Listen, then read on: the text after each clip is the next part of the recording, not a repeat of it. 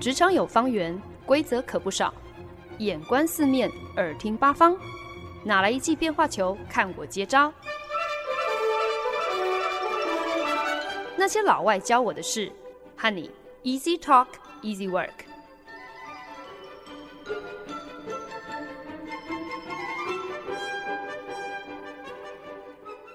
您现在收听的是《那些老外教我的事》，我是节目主持人焕恩。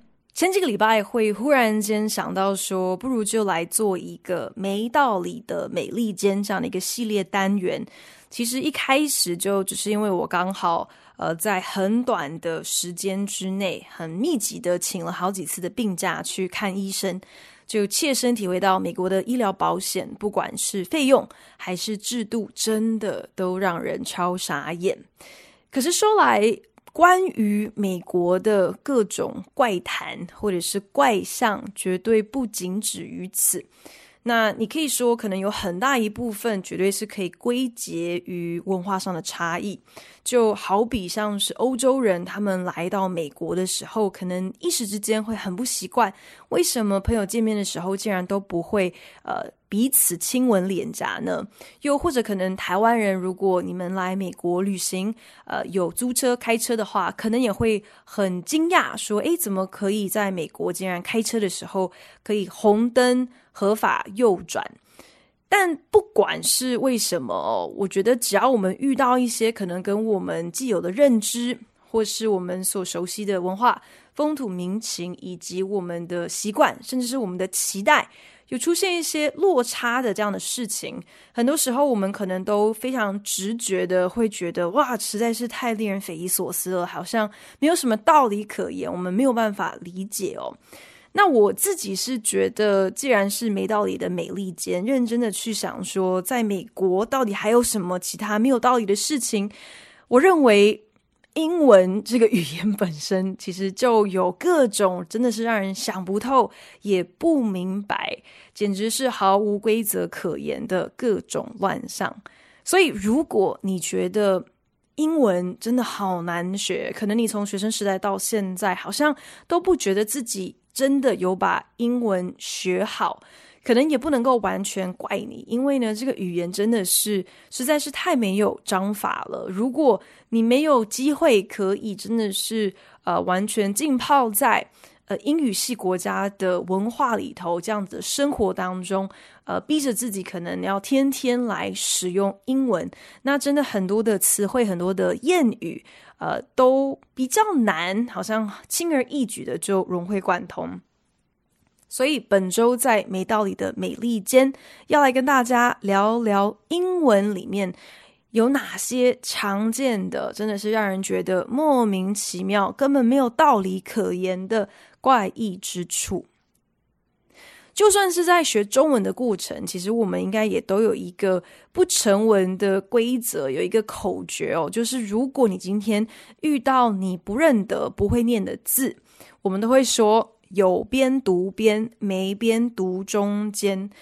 那我们也都知道，就是这个这个法则，当然也不是百分之百永远都管用哦。可是。总还是有蒙对的时候嘛，所以大部分的人呢，就勉强的继续呃加减用。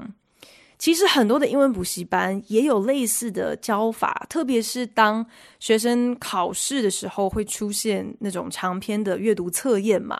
那通常学生不见得真的是这篇文章当中出现的每一个单字都认得。那这种时候呢，补习班老师就会。传授给这些学生们一套方式，鼓励他们要像柯南一样来发挥这个侦探的本领哦。除了要透过整个文章的这个段落里面的内容来推理、来推敲，说，诶，这个单字可能是什么意思之外，也要学着去观察，说这个英文单字有没有哪些，比如说字首或者是字根的部分是你认得的，比方说。呃，是不是 U N 或者是 I N 打头？那基本上看到什么 in 什么什么 un 什么什么，那基本上我们都知道，就是有一个这个否定的意思。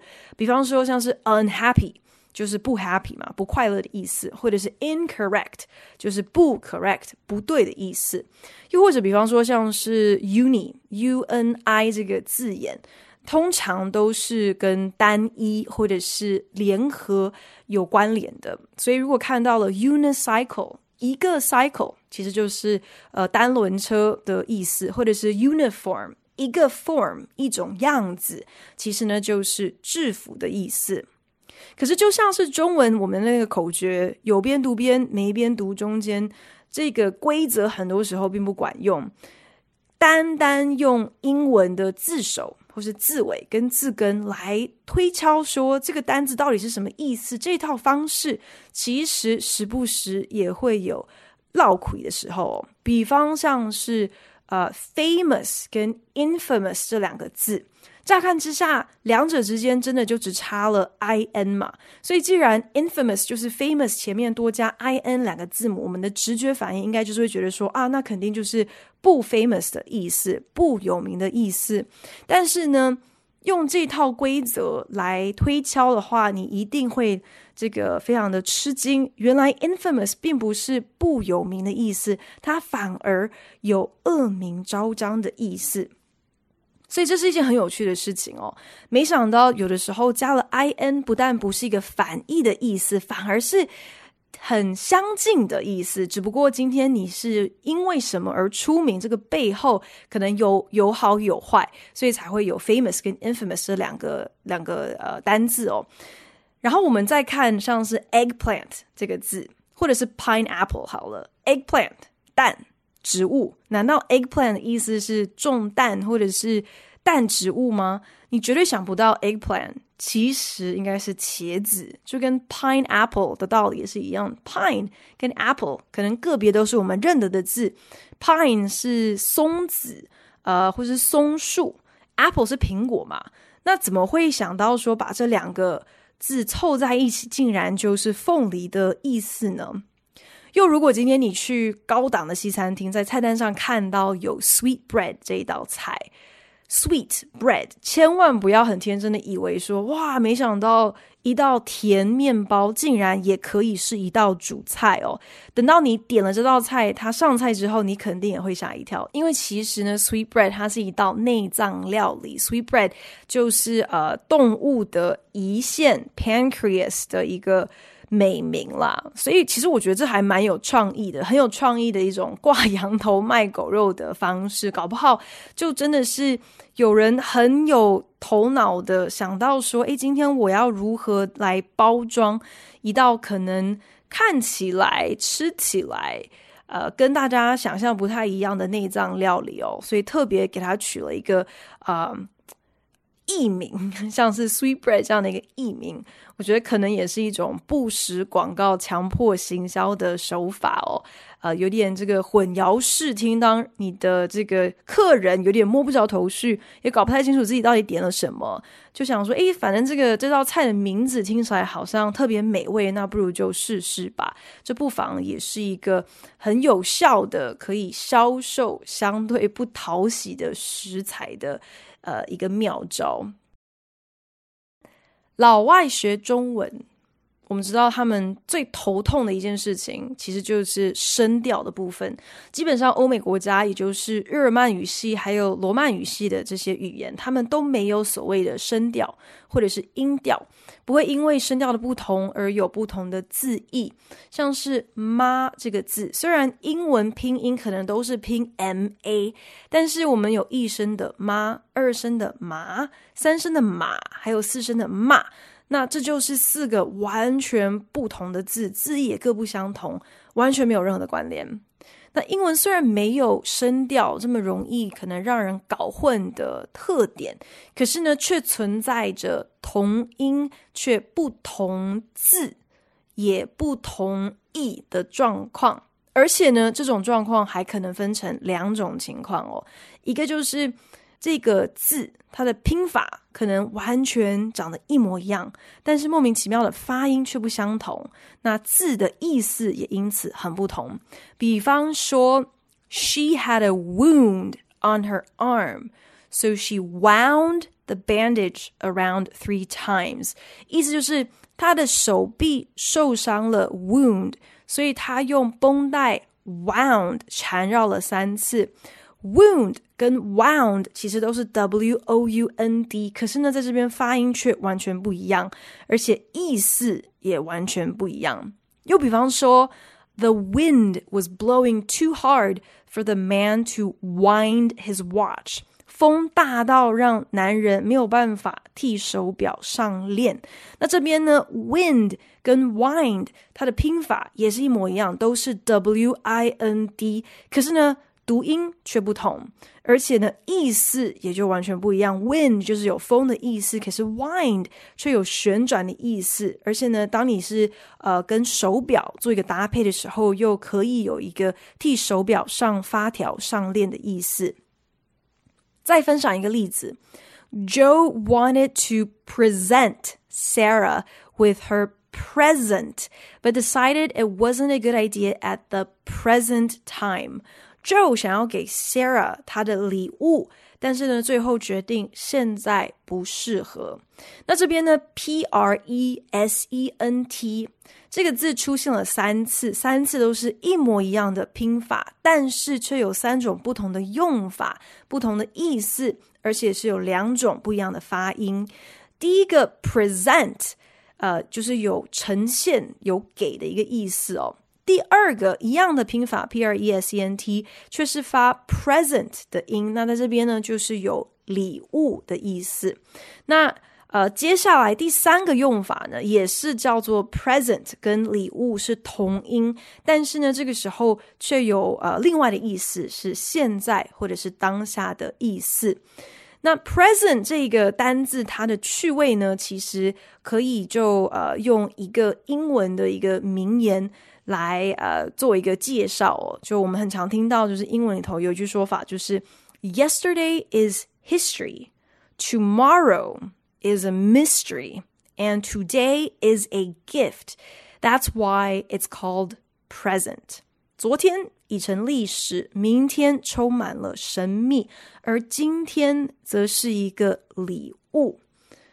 啊，这也就是为什么在英文里头，今天、现在， 呃的这个单字跟礼物的单字是同一个单字哦，就点出了 present 这个单字的一语双关。但英文当中其实也有另外一种状况，就是你可能发音是完全一模一样的，但竟然是不同的拼法，你的意思字义当然也就不同。比方说，The bear raided the campground and kept eating until the food storage was bare。意思就是有一只熊洗劫了露营区，大吃一顿，然后彻底将存粮给掏空了。那在这边呢，第一个 bear b e a r 我们都应该很熟，就是熊的意思。可是它的发音就跟 bear b a r e 是完全一模一样的。可是呢，后者 b a r e 它的意思其实是有净空或者是赤裸的意思。所以很多时候，如果你不知道呃这整个呃段落整个句子的意思的话，很可能会搞不太清楚。光是听到人家讲这句话，可能会分不出来说：“诶，你你好像听起来是用同样的一个字，可是其实啊、并不是这样的。”那认真讲起来，在中文里面也是有不少这种同音可是不同义的状况。我想得到的呃，中文类似的案例，可能最好的一个例子就是了。这个字基本上了，在不同的地方，呃，不同的使用，可能就会有不一样的发音，也会有不同的意思。像是饿死了，你根本不了解，没什么大不了，或者是赶快来了结这一切。那同样都是了这个字，可是呢，却有如此多的变化。那我相信这应该也是。啊、任何语文当中最让人惊奇，同时也可能是最令人头痛的地方吧。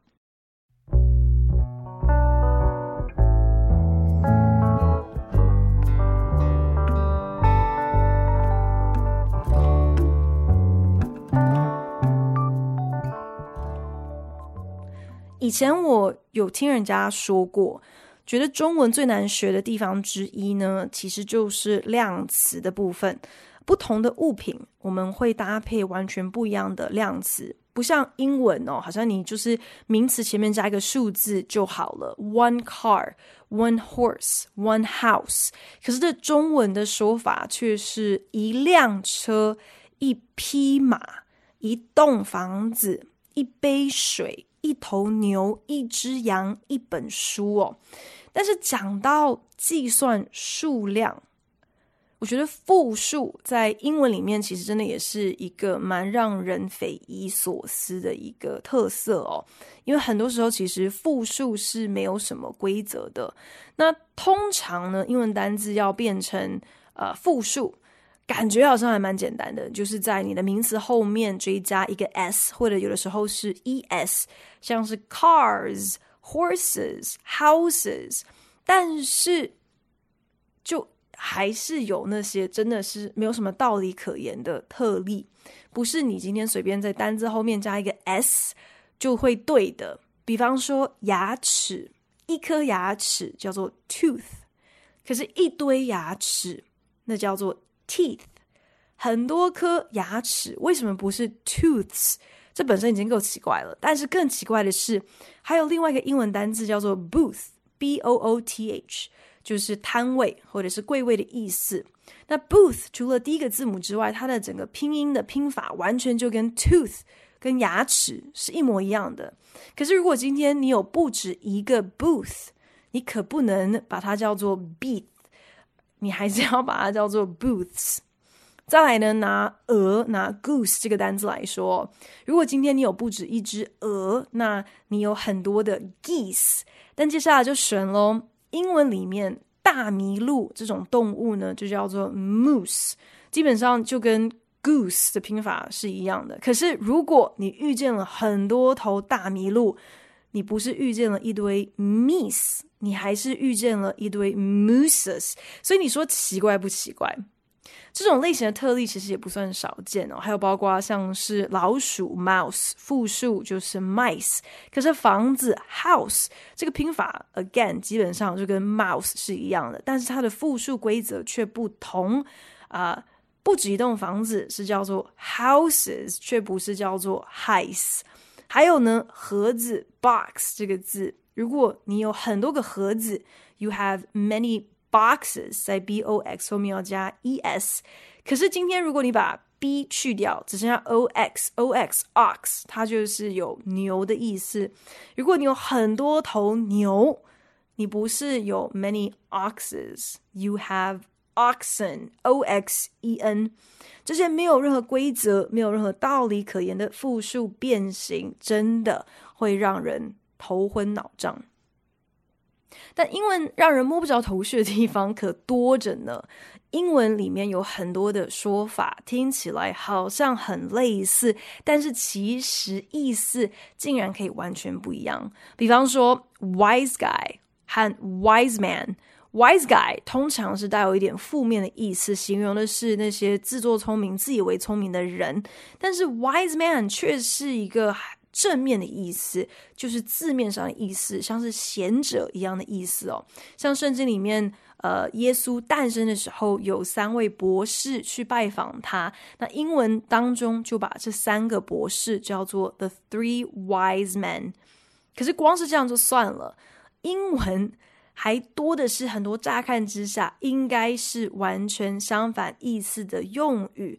但竟然有类似或是一样的意思，就有点像我们之前刚刚提到的 famous 和 infamous。另外一个例子就是英文有一个说法叫做 fat chance，或者是 slim chance。fat chance that's gonna happen，或者是 he has a slim chance to win this election。那在这边呢，虽然好像 fat 胖跟 slim 瘦，很明显的应该是反义字嘛。可是 fat chance 和 slim chance 其实他们同样都是在形容几率很低、不太可能的意思。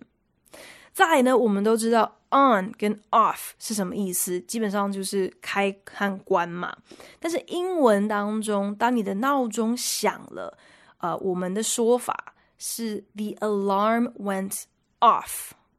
可是你的闹钟今天会响，不就是因为你有把它打开吗？You turn it on, your alarm is on，它才能够 go off。所以为什么会用 off 来形容闹钟响？这真的让人家很错乱呢。我发现这类型的介系词哦，在英文里面好像真的是特别难让人琢磨。比方说，你要填表格，那英文把这个形容叫做 you're you're filling out forms，fill out forms。但仔细想想，你填表格的这个动作，其实是要你在空白栏位里填入你的资料嘛？那既然是填入，为什么不是说 fill in，而是说 fill out 呢？如果你在学习英文的过程当中，曾经感到很气馁，曾经觉得好像有一些单字、有一些谚语，你真的只能够死背硬背，因为好像有太多的特例，根本没有什么很明确的规则可以依循。如果你曾经有这样子的挫败感的话，我要在这边为你加油打气，给你一些爱的鼓励哦。因为真的你，You are not alone，绝对不是只有你一个人有这样的一个感受。实在是因为英文真的有太多非常非常奇怪、根本无从解释的地方。很多年前，我其实就是有别人跟我分享一个，我觉得其实还蛮有趣的一个说法，就是 Cars drive on Parkway, but park on a driveway。我们仔细想想看这句话哦，基本上就是英文里面有一个单字叫做 parkway。那 parkway 呢，通常就是泛指可能在户外，呃，有一些风景的那样子的一条路或者是公路。那不见得一定是要穿越公园、穿越一个 park 的道路，但是确实大多就是如果在大型的公园里头，如果有出现一些干道的话，确实很长，他们是会呃是叫做某某某 parkway 的。可是因为我们都知道 park p a r k 这个字同时也有停车的意思嘛，所以乍看之下，如果你看到了 parkway，你可能会很直觉觉得那应该就是停车道的意思嘛。又或者至少 driveway 绝对不应该是停车道的意思了吧？drive 就是开车的意思啊，但是 driveway 其实呢，就是指在你家门口专门拿来停车的那个车道。那为了这期节目，我做了一点点功课，我后来就发现，其实呢，cars drive on parkway，but park on a driveway，这背后。其实还是有一点点道理的啦，就是原来这个 parkway 还有 driveway 这两个字，其实算是还蛮古老的字，是在汽车被发明出来之前就已经存在的单字哦。那那个时候啊 parkway 真的就是比较多是在形容就是穿越公园的干道，所以可能那时候还没有把呃 park。跟就是停车这件事情连接在一起。那另外，当年所谓的这个 driveway，其实通常是指那些紧邻可能你家的谷仓啊、之类的仓储的的道路。所以很多农家他们就会把他们的马车或者是牛车直接开在这个 driveway 上，开到仓库的门口，这样比较方便上货卸货嘛。那有的时候可能就干脆直接就把他们的这些马车、牛车就停在这条路上，停在谷仓的门外，这就变成了一个常态。所以久而久之，当年主要是用来方便上下货的 driveway，就变成了我们现在家门口专门就是给我们停车用的 driveway 了。英文里面有好多的单字还有用语，其实我觉得都有一点点名不符实哦，所以呢，特别会让人搞不清楚状况。呃，就是它本身可能是有一个意思，但是呃，因为使用的方式不同，可能就会变出相反的意思，或是一个完全不同的意思。比方说，我们会说 “The stars are out”，那意思就是，诶，你今天晚上出去抬头看天空。啊、看到了星星，因为星星跑出来了嘛，所以你才看得到，看得到星星，叫做 The stars are out。那这样讲好像也还说得过去，但是同时呢，老外也很常会说 lights out，Lights out 是什么意思呢？电灯跑出去了，意思就是关灯了，熄灯了。可是 the stars are out 跟 lights out 都都是用 out 这个字，但当你拿来形容星星的时候，跟当你拿来形容灯具的时候，out 竟然就有完全相反的意思了。一字多义的情况，真的是最让人感到糊涂。我们就用 up 这个只有两个字母，小小的大家都很熟悉的单字来做一个范例哦。我们都知道 up 很简单，就是有往上或者是上面的意思。可是呢，它不只是这样的意思而已。因为当你把 up 用在不同的排列组合里面，它就会有完全不一样的意思。Get up 不是什么拿上，而是要你起来。Get up from your chair. Get up. Call up 不是要你往上叫。Call up 可以有打电话啊、呼朋引伴的意思。Call up your friends，还有 wake up，则是有醒来的意思。Mess up，I don't want to mess up。Why did you mess up the kitchen？则是有搞砸了或是弄乱了的意思。还有 look up，look up，乍听之下好像应该是比如说什么往上看，确实也是可以这样使用。可是更长。 呃、uh，look up 其实是有类似像是查找或是查询这样的意思。比方说，Oh, I need to look something up on the internet. I need to look you up in the phone book. 然后呢，还有 move up，move up 往上移动。但通常这是一个譬喻法，而且往往都是用在公司的升迁上面哦。When you move up in your company. 那最后呢，还有一个更没有跟 up 好像一点关系都没有的一个用法，叫做 up to you。那这真的跟是不是有什么东西在上面？你是不是在上面一点关系都没有了？up to you，意思是你说了算。已经细数了这么多令人匪夷所思的地方，但我觉得学英文可能真正对很多人来讲最大的大魔王。搞不好是发音的部分吧。很多时候明明是一模一样的拼音，但为什么就是可以有不一样的发音呢？最恼人的一个组合，我觉得应该就是 O U G H 这个组合了。我们都知道 O U G H 最常见的发音就是发一个 uff 的音哦，比方说 rough 很粗糙的，tough 很强悍的。但是你知道吗？同时呢，o u g h 它也可以发 o 的音哦，像是 thorough，thorough。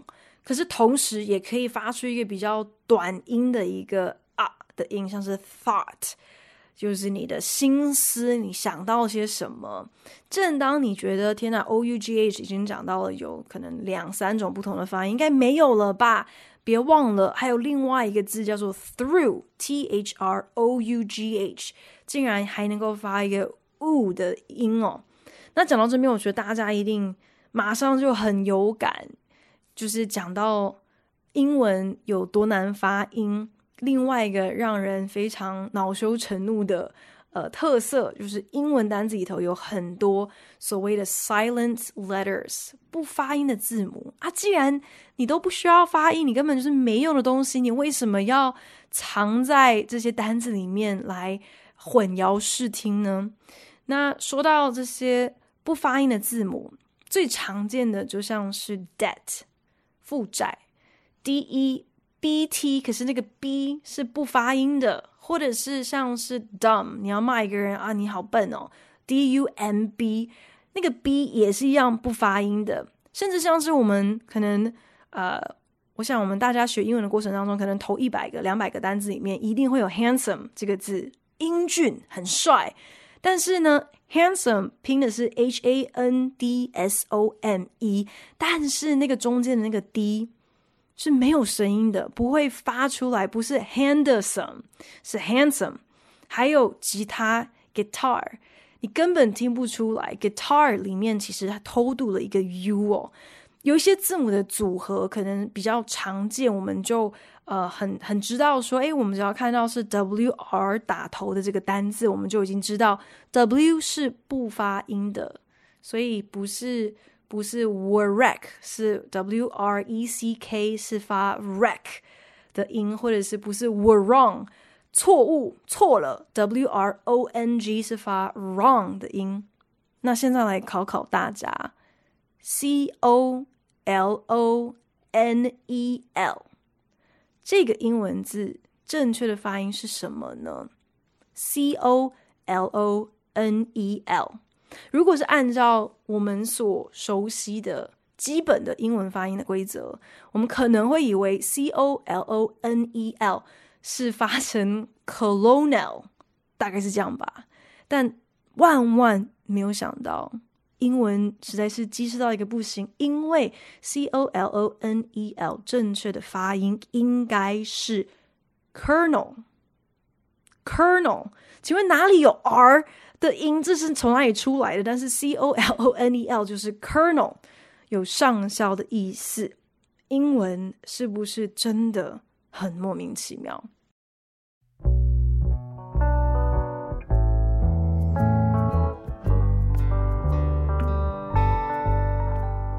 本节目由好家庭联播网、台北 Bravo FM 九一点三、台中古典音乐台 FM 九七点七制作播出。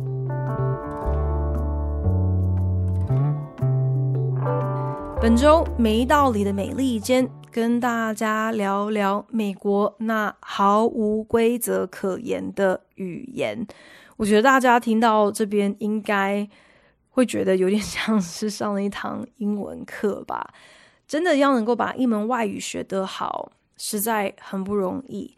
可是如果你能够用多一种语言去认识一个不同的文化，我觉得你真的可以有很多新的发现、新的收获。这可能也才是学习语言最大的乐趣吧。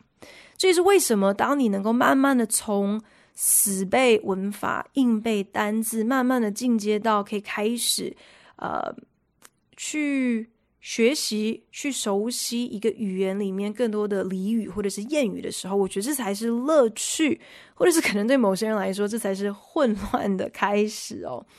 我刚开始学英文的时候，就接触到了一个，其实到现在都还是让我觉得非常莫名其妙，但是却非常常见、常用的一句英文谚语，那就是 “raining cats and dogs”。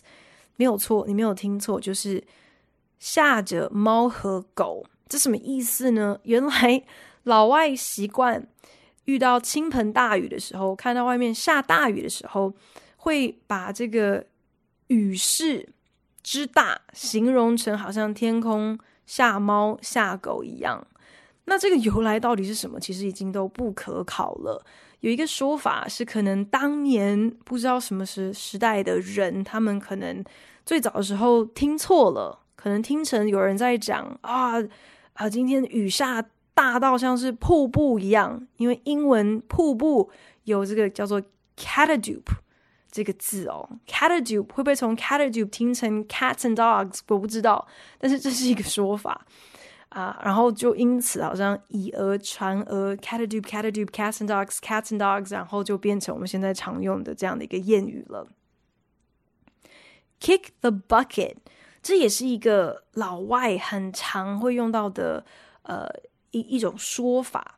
那字面上 kick the bucket 就是踢水桶的意思嘛，但实际上呢，它真正的意思是死悄悄、死掉、撒手人寰的意思。所以去世这个又跟踢水桶有什么关系呢？但我觉得最好玩的是，啊、呃，这个谚语也因此有一些其他的衍生用词哦，就出现了所谓的 bucket list 水桶清单。水桶清单简单来说呢，就是在你 kick the bucket 之前，在你死前，你一定要完成的事项，或者是心愿，或者是梦想哦。有些人可能就是啊，想要环游世界啊，想要跳伞啊，想要跟鲨鱼游泳啊，等等等。不过呢，这边其实可以跟大家说明一下，嗯。Bucket list 沿用到今天，其实就已经是盖瓜泛指任何就是你想要完成的心愿跟梦想，所以呢，不用特别忌讳哦。在跟老外彼此聊天之际，其实呃问到说，哦，so What What's something that's on your bucket list？你的水桶清单上有一些什么样的项目？这算是非常正常的闲聊哦。呃，不用觉得会害怕，是不是问人家 bucket list 是很冒犯或者是很失礼的一个话题？喜欢看舞台剧的人应该都知道，就是剧场界其实是有各种的迷信。那其中一个有点不成文的禁忌，就是在开演之前，你千万不要预祝人家 good luck。呃，祝人家 good luck，可能就会带给人家这个衰运哦。所以你今天如果真心的想要祝人家好运，那最专业的用语是 break a leg。break a leg 等于是你祝福人家。呃，摔断腿，断个腿这样，那乍听之下其实感觉是非常不吉利的，所以怎么会变成一个剧场界非常惯用的呃上台前祝开演成功的说法呢？那 break a leg 这么莫名其妙的一个谚语，它的由来其实也是众说纷纭哦。有人说呢，哦，那是因为就是以前的那些。呃，所谓的 understudy，所谓的这些递补演员，他们心里头其实都偷偷希望那些主演上台之前，可能就不小心跌倒，然后真的就摔断了一条腿。那么如此一来，这些递补演员可能就有崭露头角的机会。还有另外一个说法呢，是当年剧场观众他们。呃，不只是会鼓掌叫好，如果他们看得够尽兴的话，他们也会用脚猛踩、猛踏地板哦。所以，如果今天观众捧场到把自己的腿都踏断了，那就意味着今天的这场表演真的是一场了不起的演出哦。我也知道，最近才有一点点恍然大悟。一个一直以来我之前都觉得好像没有什么道理的英文谚语，它的背后到底是什么意思？那英文有这样的一个说法，就是 “Revenge is a dish best served cold”。字面上直接翻译过来的意思大概就是复仇、报仇雪恨，最好呢就是以一道冷盘，像一道冷盘一样来上菜上桌。我以前读到这段话，“Revenge is a dish best served cold”，都觉得怎么样子都想不通哦。报仇雪恨跟上菜还有冷盘到底有什么关系？但是呢，我最近在追剧当中，就恰巧看到了一个桥段哦。那剧中有一个人，他就是被别人摆了一道，那却意外收到有一点。别有居心的匿名人士通风报信，告诉了他那天究竟是谁暗地里阴了他哦。那这个人的朋友就问他说：“诶，你现在终于知道到底是谁在背后弄你？那你现在打算怎么做呢？”那这个人他就笑一笑回答说：“我还不是很确定耶，毕竟 revenge is a dish best served cold。”在那个当下，我才恍然大悟哦，原来这句话的意思其实还蛮类似，呃，君子报仇，十年不晚哦。其实就是说，报仇这样的一件大事，绝对不能够气在头上的时候冲动行事，这样呢只会坏事。所以，为什么是上冷盘，上一道冷菜，是要让自己有点冷却的时间，不是那样子，呃。激动那样子冲动的时候，再从长计议，才能够最有效的完成你的报仇大计。这个故事就告诉我们了。语言上很多好像让我们想不透的那些特例，当你使用的频率越高，当你接触到的也越多的时候，除了久而久之你可能也就习惯了之外，有的时候呢，也能够从别人使用的方式，慢慢就摸索出一番道理，慢慢你就可能可以明白理解说，OK，那对你来说这句话它到底是什么意思？在这边要再一次鼓励所有现在仍然在努力学习英文，或者是努力学习任何一个外语的人，当你越能够发掘出越多那些可能让你觉得莫名其妙、没有道理的呃特例，或者是特色的时候，这同时也意味着你在这个外语的造诣上正在持续进步中呢。那在这边也非常欢迎大家可以上节目的脸书来跟我分享，你自己在学习语言任何一个语言的过程当中，是否还曾经注意过哪一些特别奇怪、特别没道理的特色呢？